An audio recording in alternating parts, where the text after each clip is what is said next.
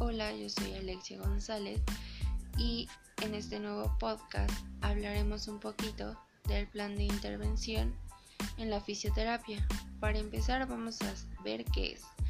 Es la interacción del fisioterapeuta con el paciente y con otros individuos involucrados en su cuidado. Eh, ¿Y qué tiene como propósito? Bueno, pues como propósito tiene restablecer las disfunciones del sistema del movimiento y por esto pues utilizan los medios de intervención con las que cuente cada fisioterapeuta. Entre ellas está el entrenamiento funcional en el autocuidado. En este debemos explicarle al paciente cómo realizar ciertas actividades para que no sea más su lesión o simplemente que lo usemos para prevención.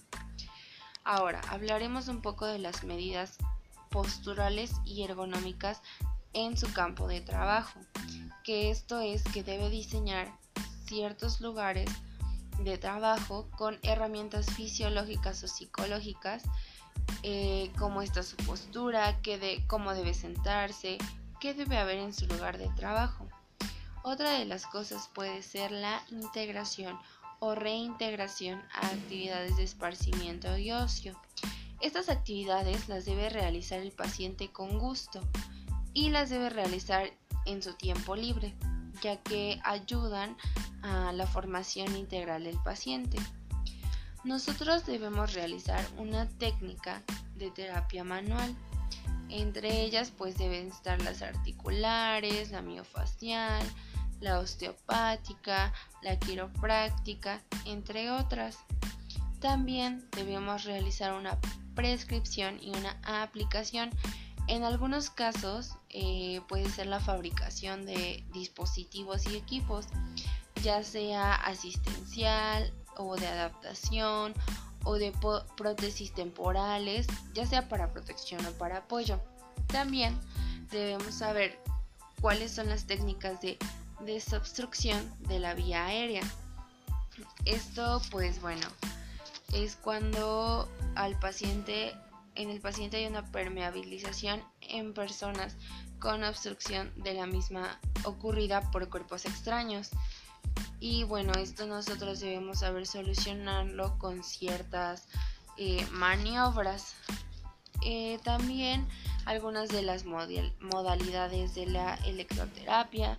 También utilizaremos agentes físicos y modalidades mecánicas.